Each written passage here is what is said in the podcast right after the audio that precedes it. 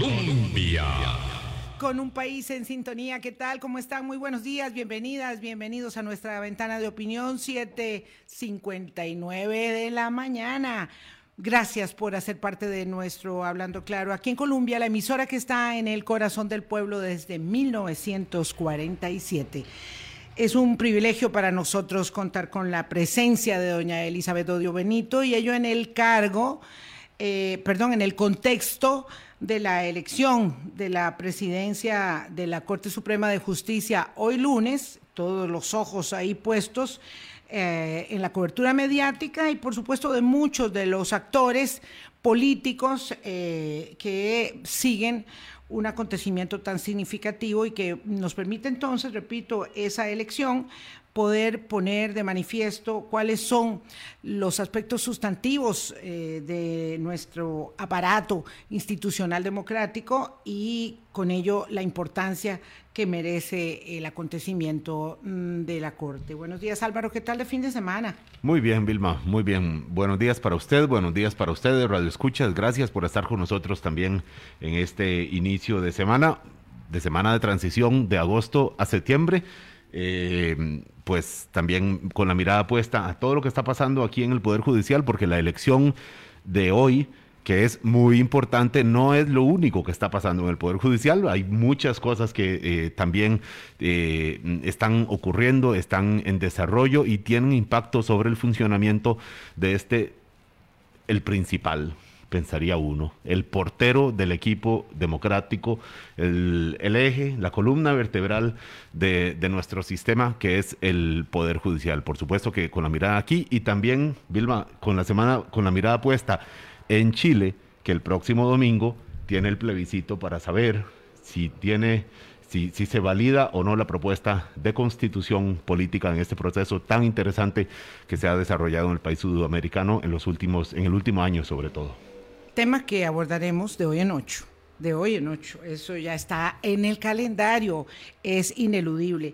Antes de entrar en materia, conversábamos con doña Elizabeth Odio en, los, eh, en, el pasillo, antes de entrar acá, y eh, alabábamos la finalización del campeonato mundial.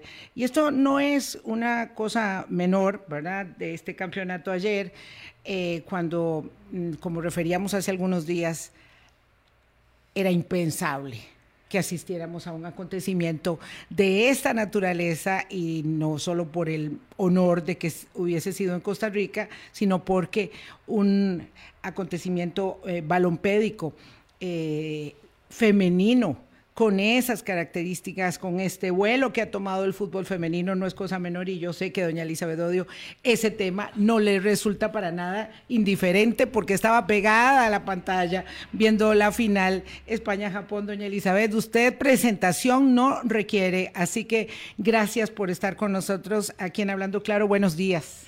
Muy buenos días, eh, eh, Vilma, querida, muy buenos días, querido Álvaro.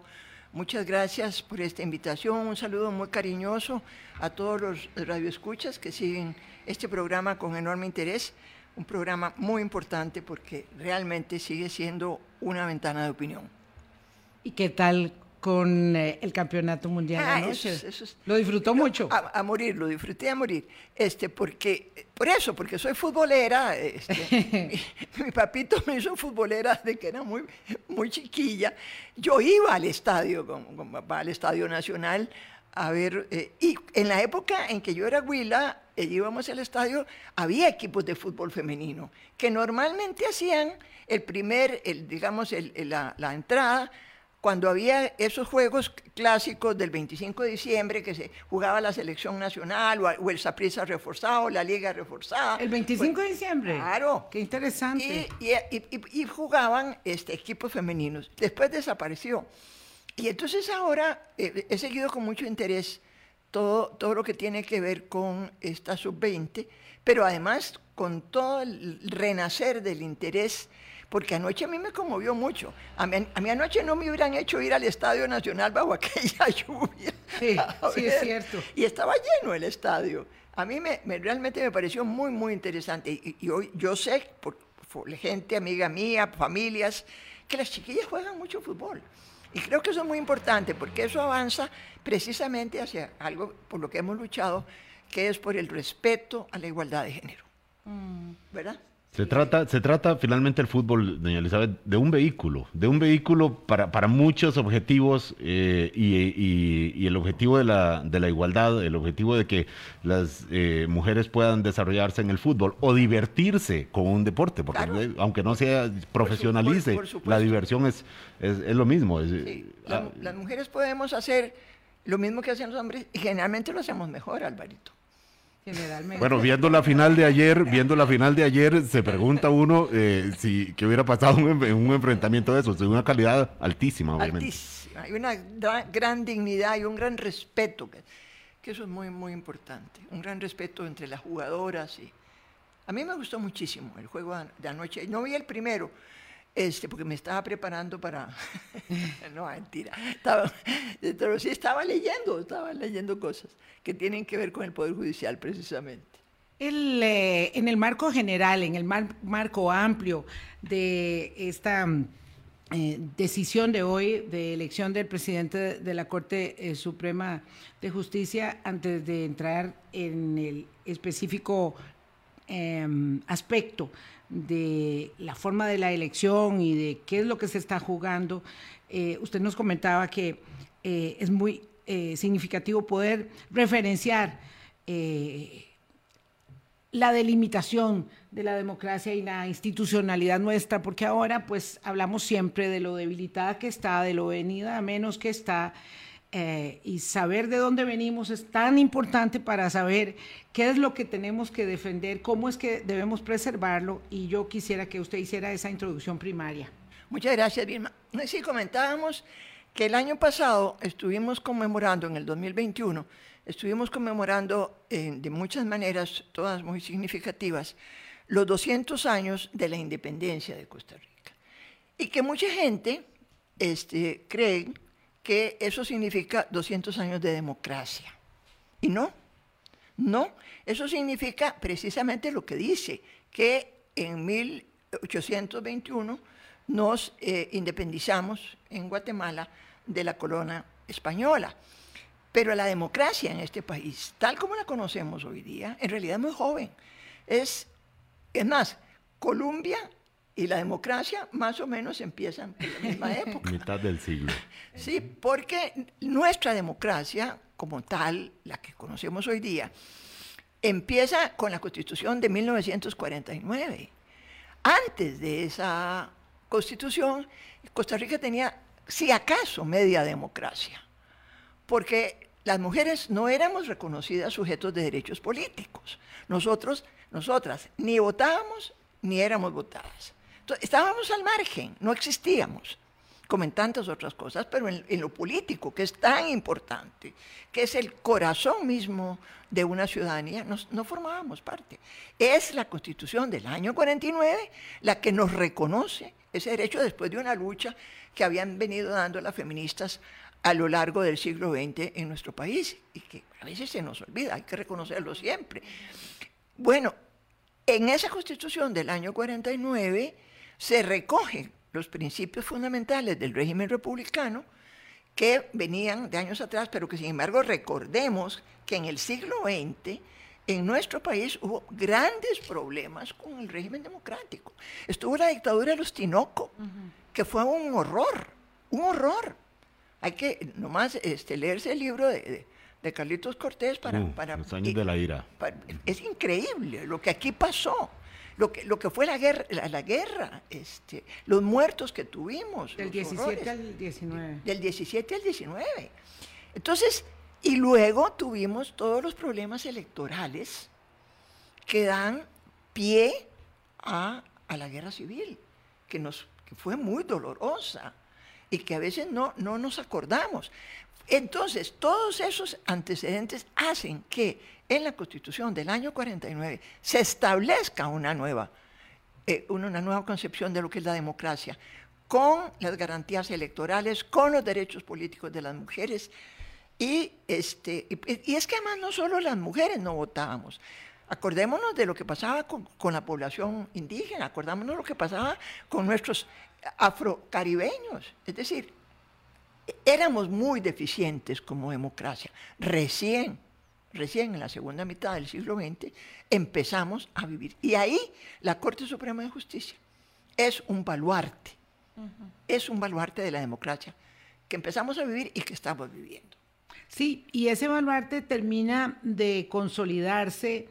Eh, usted me dirá, doña Elizabeth, si, si lo ve de esa manera, no solamente con las conquistas eh, después de la guerra civil, eh, de índole ya propiamente normativo, la creación del Tribunal Supremo de Elecciones, eh, y la misma constitución del 49, sino con un hecho relevante eh, y es la creación de la sala constitucional, eh, que es lo más importante que nos ha pasado en los últimos 30 años. Es muy, muy importante, junto con la reforma social de, los años 40. Los años 40. La creación de la Universidad de Costa Rica, perdón. Y, ya me entusiasmé. Esa es la idea, esa es la idea. Ya calentó. Y la creación de la sala constitucional es que es es que es otro mundo. Es que es otro mundo. Es que cuando yo oigo hablar de que, de que la corte esto y que la corte lo otro y que la democracia aquí, que no, pero por Dios, veamos lo que tenemos. Veamos de dónde salimos. Precisamente era muy importante recordar estos antecedentes. ¿Y qué es lo que tenemos ahora? Tenemos un tribunal constitucional que es nuestra garantía suprema de que nuestros derechos fundamentales, los individuales, los políticos y los sociales y económicos, tienen un eh, respaldo enorme, porque lo que la sala constitucional dice que hay que hacer en todos estos campos, hay que hacerlo. Son la voz suprema de la Constitución y en la Constitución se recogen todos estos derechos. Entonces, sí, lo que la sala constitucional vino a representar en los últimos 30 años es eh, invaluable y no hay, me perdonan, pero no hay por lo menos en la, en la subregión centroamericana, una, algo parecido. Hay, hay un tribunal similar en Colombia que también ha avanzado mucho, también en México, pero nosotros aquí con este tamañito nuestro hemos dado ejemplo al mundo de lo que es el respeto a la Constitución. Ah, doña Elizabeth, diría entonces, si les seguimos el hilo de la narrativa y lo comprendemos bien, que cuando vamos a hablar y a señalar cuáles son las vulnerabilidades, eh, las zonas incluso oscuras del desempeño o debilidades del desempeño del Poder Judicial, no es porque queramos desconocer de plano todo lo bueno que ahí se ha em, construido, sino porque necesitamos avanzar y mejorar, porque normativamente hablando parece que cumplimos ¿verdad? Con, con esas... Em, con esos estandartes, ¿verdad? De la constitución, de la creación de la sala y otros más con muchos parámetros de alta calidad, pero no, las cosas no son blanco y negro, hay muchos grises, hay muchas tonalidades, entonces hay cosas que mejorar sin desconocer, sin quitarle mérito a lo bueno que hemos hecho, pero eso no implica que no debamos ser críticos. Absolutamente, absolutamente, estoy de acuerdo con vos este, el Poder Judicial es, creo que Álvaro lo mencionaba hace un momento, es la columna vertebral de la democracia.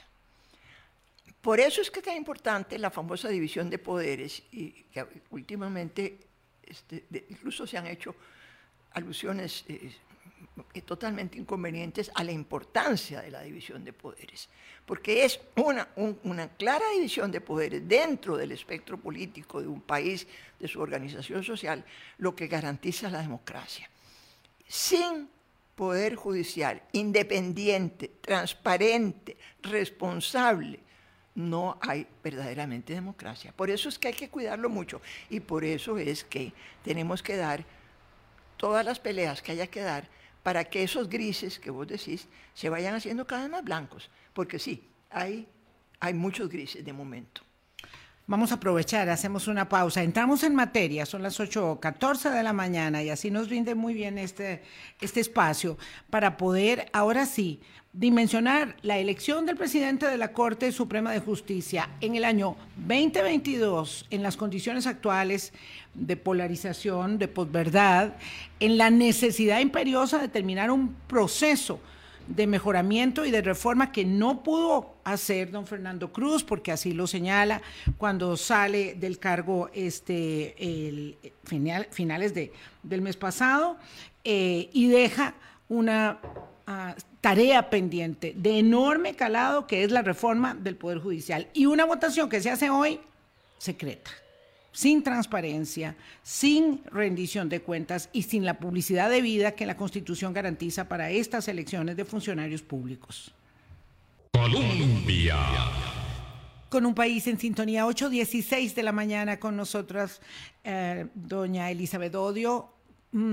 El currículum de doña Elizabeth es muy amplio. Yo refiero siempre el último cargo, presidenta de la Corte Interamericana de, Derechos Humanos, eh, pero respecto del el andamiaje judicial, doña Elizabeth eh, recorrió muchos, muchos caminos, desde el Tribunal de Crímenes de la Antigua Yugoslavia y la Corte Penal Internacional, eh, y por supuesto acompañado las luchas en el mejoramiento y en la defensa de la independencia y de em, las potestades de la judicatura. Recuerdo verla marchando a la par de don Fernando Cruz, este, desde el Poder Judicial hasta la Asamblea Legislativa Vieja, eh, donde eh, esa, esa eh, manifestación enorme se libró cuando se intentó el golpe a la independencia de la sala constitucional, que luego se repetiría con el magistrado Paul Rueda también. Es decir, historia hay blancos eh, y oscuros en la independencia judicial. Doña Marta Esquivel, actual ministra de Trabajo, que fue jueza eh, em, y magistrada suplente, decía que la independencia judicial es un espejismo. Y eso me parece que es muy fuerte, doña Elizabeth. Eh, lo pone en el sentido de que quienes como magistrados suplentes y jueces superiores se atreven a, marcar la bandera de la independencia pueden ser denostados como fue su propio caso y el de otro compañero que cita en un artículo de opinión este fin de semana en Delfino CR. Y entonces uno se pregunta, bueno, si esto es así, eh, la esperanza no parece dar mucha cabida a lo que viene hoy con la elección del presidente de la Corte, porque pone la independencia judicial en un estado muy precario. Yo leí con muchísima preocupación eh, lo que escribió la señora ministra de Trabajo. Me parece que hay que darle absoluta prioridad dentro de lo que es el Poder Judicial, pero también dentro de lo que es incluso la propia Asamblea Legislativa. Eh, que ahora tiene que hacer nombramientos, cuatro nombramientos, hay cuatro vacantes en el Poder Judicial y una de ellas es en la Sala Constitucional. Yo quiero expresar mi, mi júbilo de lo que la Asamblea Legislativa decidió cuando votó por la publicidad. Eso es hoy día, a estas alturas del siglo XXI, un principio básico de la democracia y la institucionalidad. Los poderes todos tienen que ser transparentes y tienen que darle publicidad a todas sus decisiones, porque la, función que hoy día tiene eh, la sociedad es, diferente y es mucho más eh, realmente proactiva de lo que fue años atrás. los que ya estamos a punto de cumplir 100 años, como yo, este, nos acordaremos bien de todas las luchas que ha habido que dar por la independencia del Poder Judicial. Es decir, aquí ha habido que luchar por el, por el sistema electoral, aquí ha habido que luchar también con los partidos políticos por la elección de diputados, pero la independencia del Poder Judicial tiene toda una larga historia. Yo recuerdo cuando los magistrados este, luchaban por la independencia económica, porque ellos dependían, el presupuesto de la Corte dependía del Poder Ejecutivo. Y entonces ellos luchaban porque hubiera una independencia económica que les garantizara a ellos la independencia. Propiamente tal lo consiguieron. Y por eso el poder, el poder judicial hoy día tiene un porcentaje del presupuesto. Fue una, una lucha que dieron los propios magistrados. Entonces, obviamente la independencia económica, lo mismo acabamos de, de vivir con las universidades, con la educación superior. La independencia económica es muy importante pero también está la independencia política. Y entonces, y ahí viene el conecte con la Asamblea Legislativa. Si en la Asamblea Legislativa no se toma muy en serio a quién se va a nombrar en el Poder Judicial, estamos mal.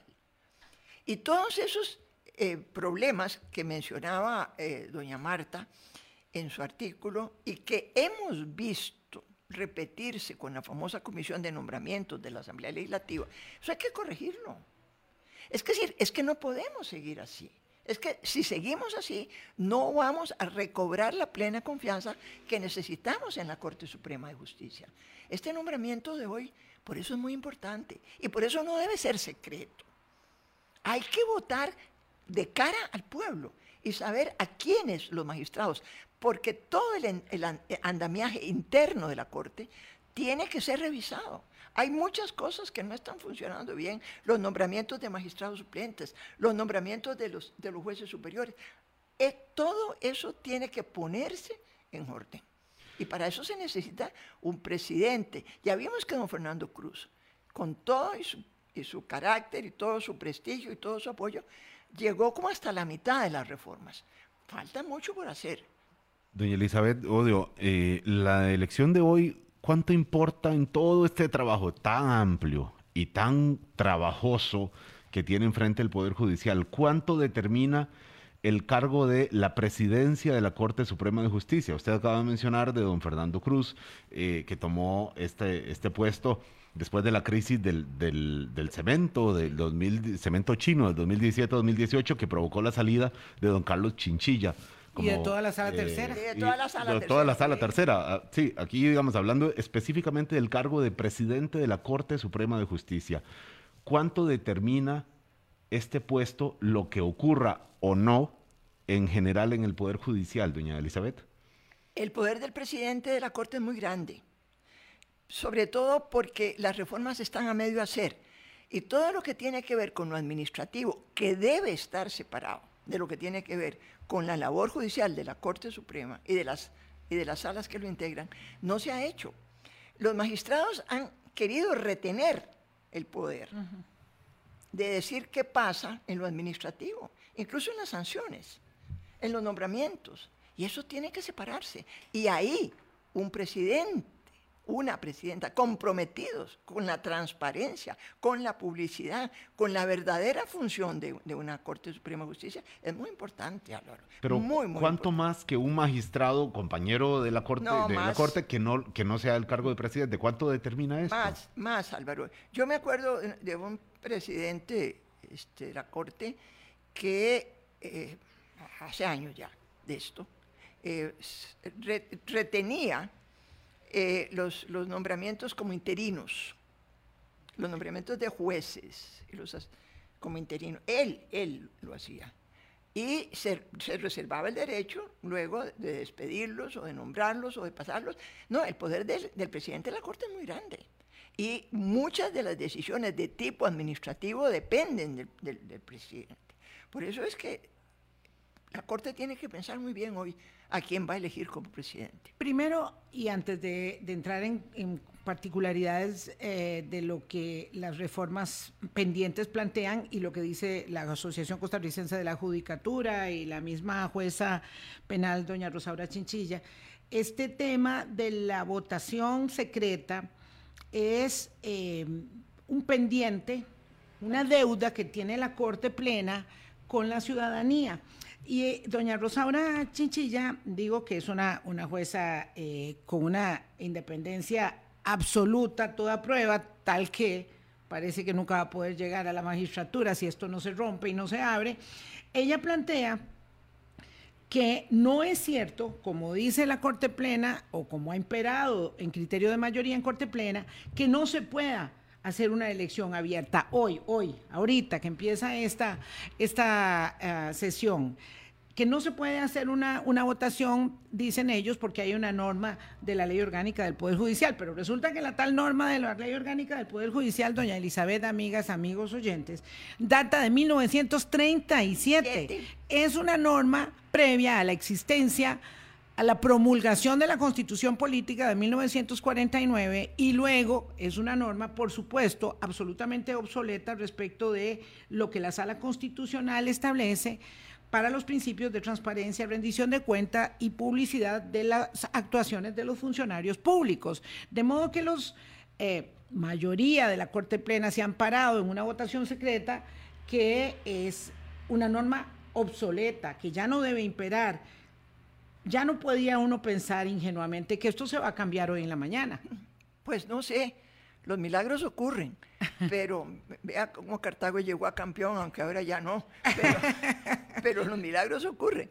Este, sí, yo estoy totalmente de acuerdo con doña Rosaura. Esa norma es obsoleta y esa norma ha venido a quedar superada por los por la, por la este, bueno, por supuesto por la Constitución del año 49, la Sala Constitucional ha dado unos votos formidables en ese sentido. Y lo ha dicho con toda claridad la Sala Constitucional. Entonces, y además, en, la, pirámide kelseniana que sigue este, eh, sustentando un régimen este, jurídico, la Constitución está por encima de la ley. Y además los tratados internacionales que son interpretados en los, eh, tribunales internacionales imponen obligaciones a los estados. La, Corte Interamericana de Derechos Humanos muchas veces lo ha dicho y en mis años ahí hubo creo que dos sentencias muy importantes sobre lo que es la independencia del Poder Judicial, sobre los valores que sustentan la independencia de los jueces. Eso está reconocido en el mundo entero. Doña Elizabeth, ¿y cómo entender entonces que el, eh, Qué curioso que lo que dice la sala constitucional es bueno para el ganso, pero no para la gansa. Para los mismos, eh, mm, las mismas personas que componen la, la Corte Suprema de Justicia dicen, no, es que, supongo que lo entenderán así, ese fallo no, no, no, nos, no nos cubre, no nos compete a nosotros y por eso que lo cumpla la Asamblea Legislativa, como ya se, se consolidó con la aprobación de la ley hace unos pocos días, eh, pero no nosotros, que estamos exentos, somos mm, seres especiales dentro del sistema. Ve Álvaro, yo, yo no quiero ser irrespetuosa, por, supuesto que no. Yo fui educada en un respeto casi sacrosanto al Poder Judicial en mi familia, este, pero yo creo que eh, se, se ha tergiversado lo que es el interés personal frente al interés público y al interés institucional. Y aquí creo que hay gentes eh, defendiendo intereses personales. Dicho sea con todo respeto, pero, es que no se sustenta, esa posición no se sustenta. ¿Cómo va a decir una parte de la Corte, vean, lo que ustedes decidan es bueno para ustedes y para los otros? Pero, digo, no se sustenta. Eso es, en mi opinión, con todo respeto, eso es una absoluta falta de respeto a los principios institucionales, a la Corte y a todo el país.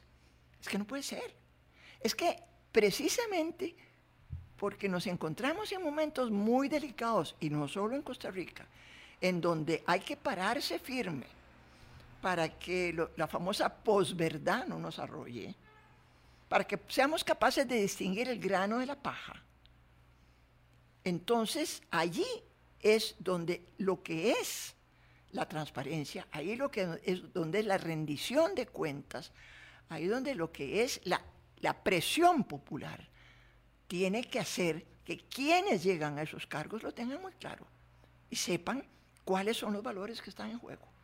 Para mí, hoy deberían repensarlo mucho y hacer pública esa votación.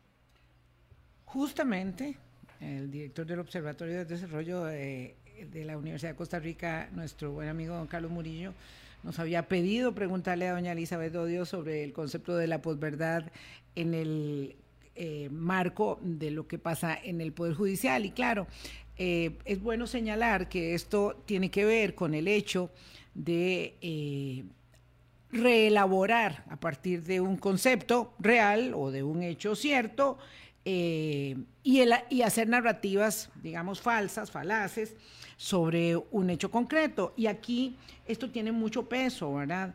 Desde las personas que dicen que lo más importante entonces es quitarle a la Asamblea Legislativa el nombramiento de los magistrados, y eso no puede ser así, ¿verdad? Eh, sino hacerlo de manera correcta, hasta quienes desde el mismo Poder Judicial eh, no asumen de frente un compromiso y establecen, por ejemplo, no sé, que el problema fundamental o su programa de gobierno está basado en, en, algo que no es sustantivo o no es lo esencialmente sustantivo y por ahí van confundiendo a la opinión pública, porque ciertamente esta elección, doña Elizabeth, del presidente de la Corte, es un asunto complejo, es un asunto que tiene ribetes políticos, ribetes técnicos, eh, técnicos jurídicos.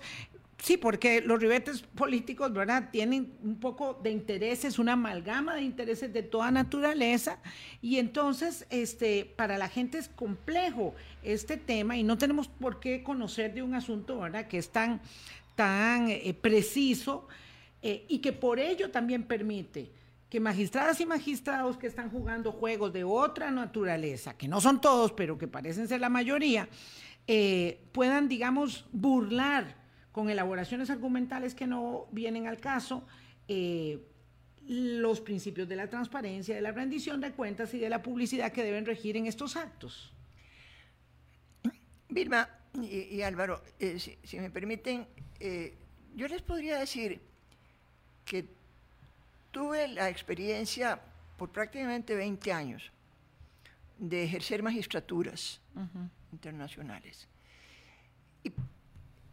Puedo decirles que hay condiciones personales de juezas y jueces que deben evaluarse muy cuidadosamente cuando se hacen los nombramientos. Porque una jueza o un juez tiene que ser independiente, tiene que ser objetivo, tiene que estar capacitado o preparada para la función que va a ejercer. Esto no significa, y yo lo, he discutido en algunos foros, no significa que como jueza o como juez uno no tenga sus propias opiniones, sus propios valores e incluso sus propios sesgos. Eh, a mí, em, en algunas oportunidades, eh, trataron de tacharme eh, en mi función de jueza por ser feminista. Porque este, eso para los, los que me tachaban era un sesgo inaceptable que iba contra mi objetividad. No es cierto. Absolutamente. Cuando asumís una función judicial, la asumís con un compromiso de que lo que vos sentís, eh, tus, tus, propios valores, tus propios sentimientos, en un momento determinado tienen que ceder frente a la objetividad de los hechos que estás juzgando. Les cuento así, a, título personal, que en, mis años en la, corte de la antigua Yugoslavia, yo, tal vez la palabra es muy fuerte, pero yo aborrecía de muerte a los serbios. Por todos los desastres que habían hecho contra los musulmanes, contra las mujeres, contra los croatas. Y bueno, resulta que en el primer juicio completo que me toca eh, ser parte del tribunal es contra eh, un grupo eh, musulmán y porque las víctimas habían sido los serbios, las mujeres serbias que habían sido violentadas. Es decir, fue difícil. Para mí fue difícil. Exonerar a los serbios. Eh, eh, es, decir, darle la razón. Decirle a aquella señora serbia, señora, a usted la violaron por ser mujer. Como lo dije en Mujer, mujer serbia. Bueno, además, además serbia, ¿verdad? Entonces, bueno, yo me siento realmente muy orgullosa de, de, esa experiencia, de ese fallo y de los otros que vinieron porque eso me permitió a mí comprobar en carne propia que como jueza yo era absolutamente independiente. Una cosa que en los tribunales internacionales uno aprende muy rápidamente es que los grandes actores del juego político internacional tratan de influir a los jueces de estas cortes. Y me tocó ver a colegas, mujeres y hombres, decirles, no, yo estoy aquí cumpliendo una función, no para reportarle a, su gobierno qué es lo que estamos haciendo. Es decir, tenés que tener una formación personal de valores, de independencia, de objetividad, que es lo que va a garantizarle a las víctimas que tus fallos pueden estar equivocados.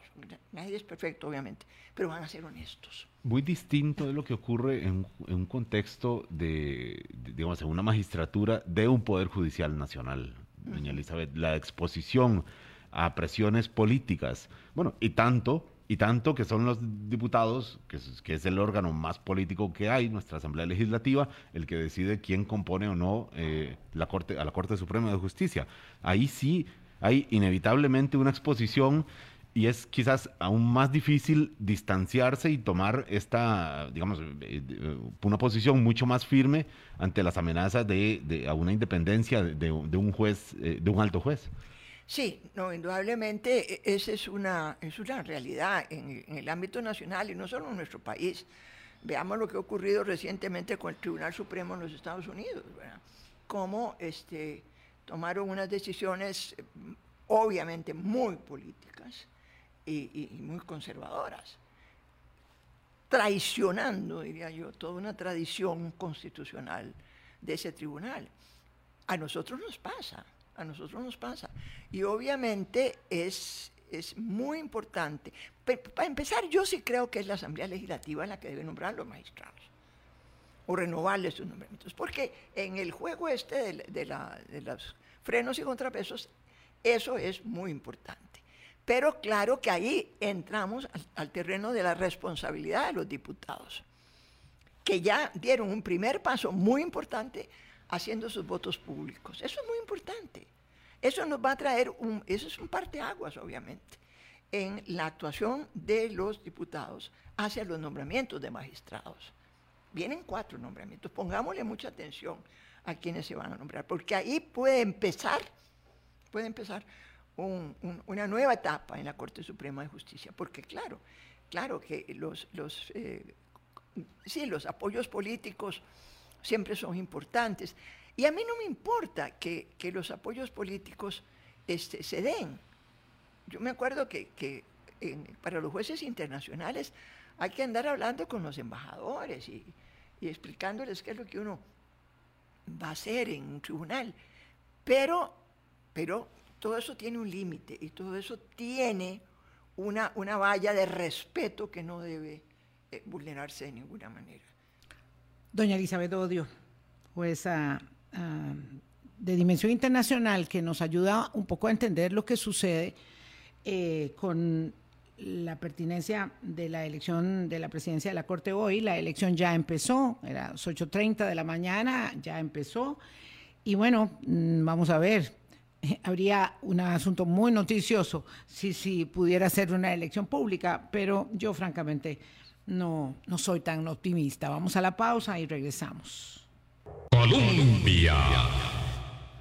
Con un país en sintonía, son las 8.40 de la mañana. Conversamos con doña Elizabeth Odio, decíamos que ya empezó la, el proceso de elección del presidente de la Corte. Hay cinco candidatos. Eso además ya, ya de por sí eso a mí, doña Elizabeth, este, me parece uno podría decir que claro, que los 22 se pueden postular, pero cinco candidatos en un cuerpo colegiado de 22 habla mucho de esta fragmentación, de esta dispersión de los intereses, eh, donde además, lamentablemente, hay que decirlo, la Asociación Costarricense de la Judicatura, muchos, que por lo menos la asociación se pronuncia, muchos órganos internos de deliberación y debate a lo interno del Poder Judicial, no dicen nada.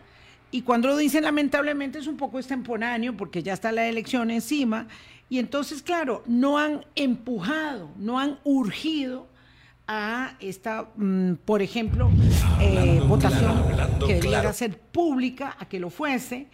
Eh, y por lo tanto, eh, lo que hemos logrado en la Asamblea Legislativa respecto de levantar el velo de secreto, que es un paso, pero decíamos la semana pasada aquí con doña Marcia Aguiluz y don Manuel Solís, es un paso insuficiente, muy bien, pero un paso insuficiente, nos deja todavía una circunstancia de déficit. Lo que me decían algunas personas de la, de, que trabajan en el Poder Judicial es que si, si hablan mucho y muy abiertamente, y eso me es más preocupante aún, vienen las facturas, lo cual implica que el secretismo y la manera opaca en que se conduce este, este cuerpo colegiado, eh, mayoría en corte plena, hay que derribarlo, doña Elizabeth. Sí, Vilma, a mí me produce una, una profunda tristeza y una gran desazón este, enterarme de todas estas cosas, porque para mí, y me perdonan también si la expresión les parece muy fuerte, pero a mí me parece una profunda traición de esas magistradas o magistrados que se comportan de esa manera, una profunda traición a los principios republicanos constitucionales y a la majestad de un poder como el Poder Judicial, del cual depende la democracia de un país. Es que no puede ser. Es que no puede ser. Si quieren jugar políticamente, ¿por qué no se van a los partidos políticos y juegan políticamente? Y se presentan, se postulan, son candidatas o candidatos, ¿ah? pero no el poder judicial. El Poder Judicial no puede ser una arena política y sobre todo una arena política de este tipo de intereses. Por supuesto que no. A mí eso me produce una enorme tristeza y yo instaría mucho a la Asociación de, Juezas y Juezas, eh, eh, a un grupo como el, como el de, yo vi con muchísimo interés ese excelente programa de don Manuel y de Marcia Aguiluz, este, en donde ellos plantean desde la sociedad civil todo lo que están haciendo y todo lo que pueden seguir haciendo. Yo creo que hay que seguirlo haciendo. Yo creo que desde ahí hay que empujar mucho para ir barriendo con escoba nueva. Es que no puede ser. Es que cuando nos vengamos a enterar, se nos cayó el Poder Judicial y si eso nos pasa, se cayó la democracia. Más de un año sin nombramiento de fiscal general. no puede ser. No puede ser. No, no puede ser. Y ahora todo detenido eh, eh, mientras se nombra un presidente de la Corte, no solamente el nombramiento del de, fiscal general, sino magistrado del Tribunal Supremo de Elecciones y evidentemente todo lo que sucede en torno a las magistraturas suplentes.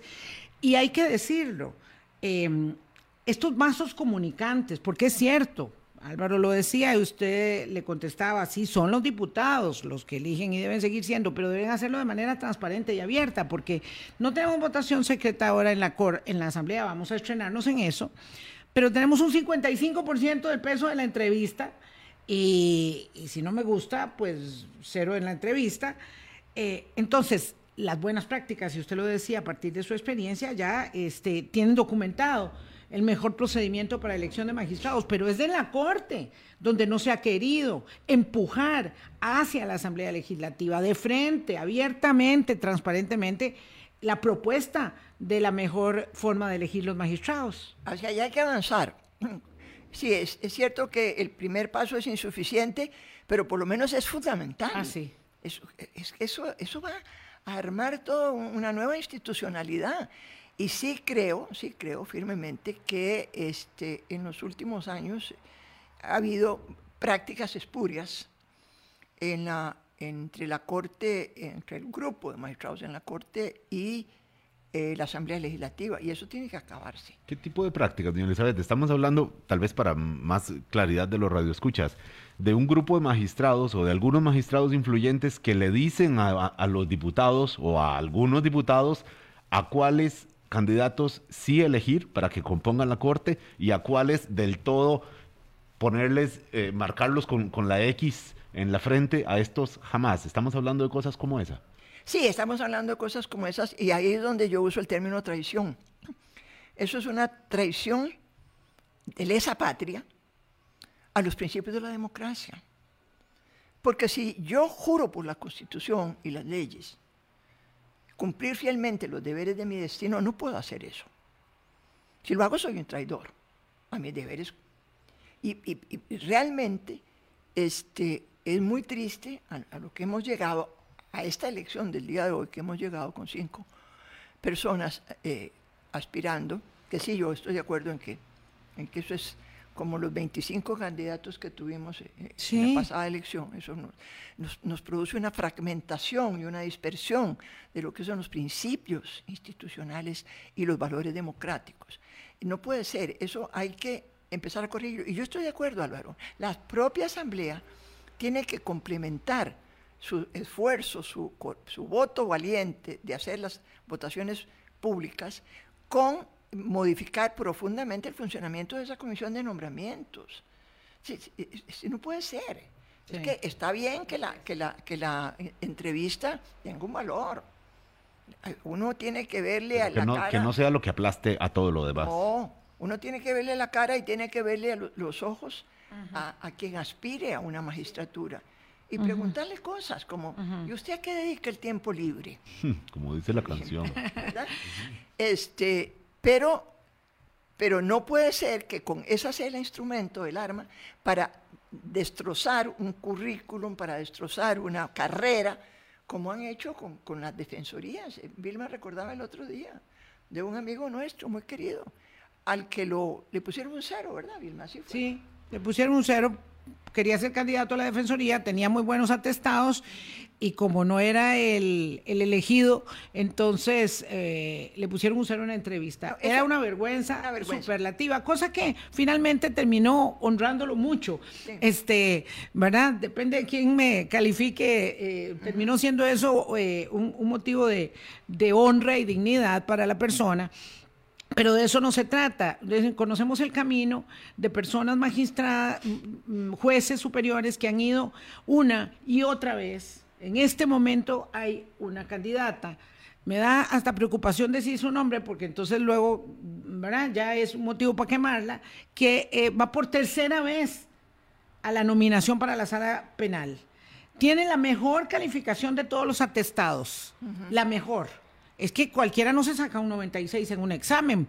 Y resulta que ahora va la entrevista, pero la entrevista vale un 55. No, no, y si desde la sala tercera le ponen el ojo y dicen, esa no, y a lo mejor le va en, en la entrevista con un cero. Y es la tercera vez. Y ojo que hay personas que dicen, ya no voy más. Por eso es que hay un recurso que está eh, admisibilidad, le dio admisibilidad a la Comisión Interamericana de Derechos Humanos del señor eh, Ulate, que ya había ido no sé cuántas veces diciendo, yo voy a poner un recurso, porque tomé. Finalmente, la persona correcta, idónea, se postula y termina haciéndole el juego, porque hace parte de un gran grupo, termina haciéndole el juego al que ya de antemano está visto con buenos ojos. Esos ojos de esos vasos comunicantes entre la magistratura o la Corte Plena, algunos de ellos, y la Asamblea Legislativa. Sí, Y luego el canje, doña No, Elizabeth, no. perdón que la interrumpa de nuevo. Luego el canje, por ejemplo, con la elección del defensor de los habitantes. Te nombro este magistrado y después te dejo nombrar este candidato. No, no, con todo eso hay que acabar. Con todo eso hay que acaba- hay que acabar si verdaderamente queremos seguir siendo un país que se precia de ser verdaderamente democrático. Hay que acabar con eso. Eso no es democracia, eso es corrupción. Y la corrupción es un enemigo de la democracia muy fuerte. Y entonces, es que corrupción no es, eh, Claro. no es dinero, yo, no, es, es ese tipo de juegos políticos, ese tipo de juegos políticos que anteponen los intereses políticos y no los mejores intereses políticos a este, la, la- lo que son los valores democráticos y la institucionalidad. Yo siempre, por ejemplo, he estado muy de acuerdo, lo estuve desde hace muchos años, con eh, los nombramientos de cuotas de las mujeres porque si no era así, no llegábamos a los puestos. Acordemos, acordémonos cuando en la Corte Suprema de Justicia no había más que magistrados, Sí. no había magistradas. Entonces hemos tenido que pelear duro para que lleguen magistrados. Ya yo era, doña Elizabeth, imagínese, reportera, es decir, estoy hablando de que de verdad no fue en el siglo pasado, aunque, aunque estemos grandes, cuando doña Dora Guzmán Zanetti fue electa la primera magistrada de la Corte Suprema de Justicia. Ya era periodista yo. Es increíble, Bueno, eso pero fue hace nada. Lo peor es cuando doña Dora Guzmán, los colegas de la sala no la nombraron presidenta, siendo la que le correspondía. Ella le correspondía a doña Dora. Y no la nombraron. No, No, porque era porque mujer. era mujer y todavía no estaba eh, para ser presidenta. Porque uno de ellos dijo que la justicia no andaba con tacones altos. Hasta que llegó doña Zarela Villanueva a la presidencia de la Asamblea Ahí, ¿y Legislativa. cuántas, cuántas presidentas de la Corte hemos tenido? Una. Una sola en toda la ¿Cuántas historia. presidentas de la República? Una. Presidentas de la Asamblea ya por lo menos hemos avanzado, por suerte. Y en la Asamblea pasada hubo, do- hubo dos y dos, dos, dos hombres y dos mujeres. No es tema en la elección de hoy, doña Elizabeth, el tema del, del sexo de, la- de las candidaturas. Yo no le he oído por ese lado, pero, pero en la Corte ya deberían ir pensando en eso también. Pero a mí me preocupa muchísimo todo eso que estamos hablando y las magistraturas suplentes y, y la comisión de nombramientos de la Asamblea.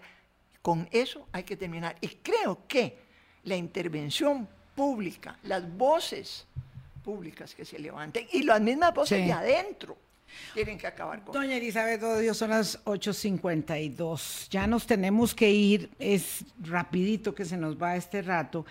Ha sido de verdad un privilegio. Estaba pensando que lo más eh, eh, utópico que se me puede ocurrir hoy es que esos cinco candidatos pudieran cederle el puesto a uno de consenso Claro. que fuera una persona que pudiera tomar el estandarte con la estatura necesaria para continuar este proceso de reformas a lo interno del Poder Judicial y para con la relación eh, con la Asamblea Legislativa.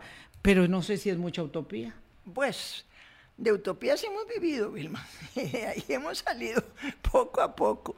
Acordémonos de eso siempre. Es que si hay cinco candidatos, todos, todos pequeñitos, Todos todos, pequeñitos, y dicen, bueno, y hay, ¿qué, qué mejor muestra para el país que ceder en una aspiración y decir, bueno, la verdad es que nombremos a alguien que no está en el juego y que tiene la eh, estatura, porque hay magistrados ahí que tienen qué pena, pero lo voy a decir, más estatura que los cinco que se están nominando para conducir o ayudar a conducir este momento tan complejo, porque finalmente es la solvencia y la credibilidad de la gente en la democracia, ya tan venida a menos con, eh, con lo que pasa en los otros poderes. Si doña Nancy Hernández no se hubiera ido para la Corte Interamericana de Derechos Humanos, yo la estaría postulando para presidenta de la Corte. Es alguien como Nancy Hernández. Ese es el perfil que necesitamos en la Corte Suprema de Justicia. Muy, yo ten- ten- tendría que secundarla, tendría que secundarla, doña Elizabeth Odio, muchas gracias. Voy a cometer la infidencia de saludarla eh, cumpleaños adelantado, porque ya, ya, ya septiembre está. Ya sé.